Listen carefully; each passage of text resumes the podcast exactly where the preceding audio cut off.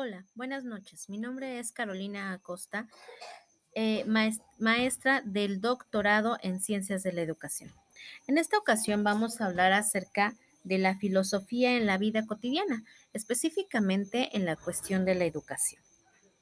Primero, hay que entender que como filosofía es entender o ponerse en el lugar de la otra persona, ser empática con esta misma persona. Aquí trabajamos mucho lo que es la cuestión de los valores, el cómo cada uno de estos valores van a dar pie a que yo pueda entender a la otra persona y respetar tanto sus ideas, pensamientos, emociones, y de esta manera poder compartirlos y entender a esta persona.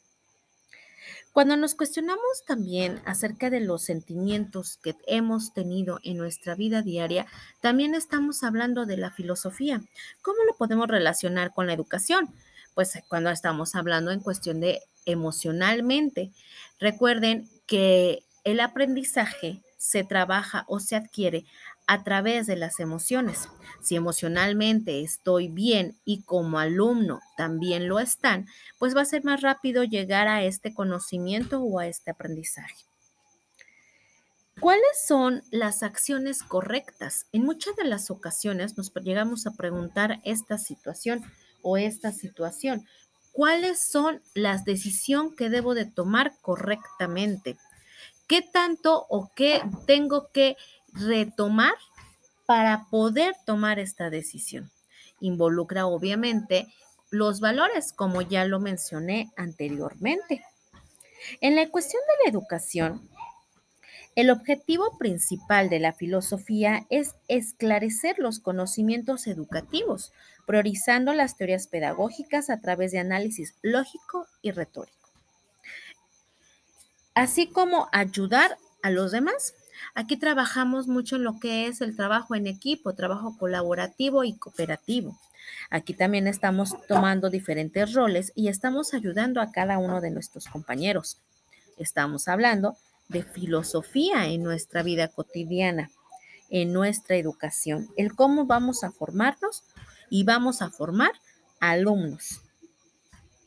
También nos dice que la filosofía se basa en el conocimiento, en que todos somos únicos e irrepetibles.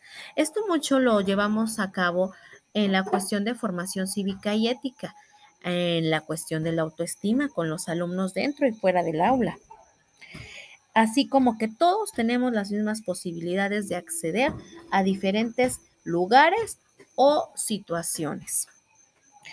Así, de igual manera, el recibir la estimulación y motivación necesaria para que un niño tenga un buen desarrollo físico, mental, emocional y social, también estamos hablando acerca de filosofía de la vida cotidiana.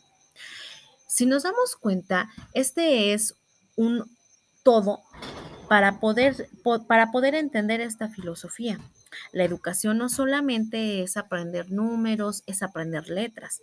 También la, educación es aprender este, esta filosofía en cómo nosotros vamos a lograr que estos alumnos tengan las armas suficientes para que cuando ellos las tengan que presentar en, en cualquier situación de su vida cotidiana, las hagan de una manera adecuada, las hagan de una manera empática, respetuosa y tolerante ante los demás y también ante ellos mismos. El poder tomar decisiones y el poder ser empático con uno mismo y saber cuáles son las, las acciones correctas en que debo de tomar en cada una de estas decisiones. Muchas gracias.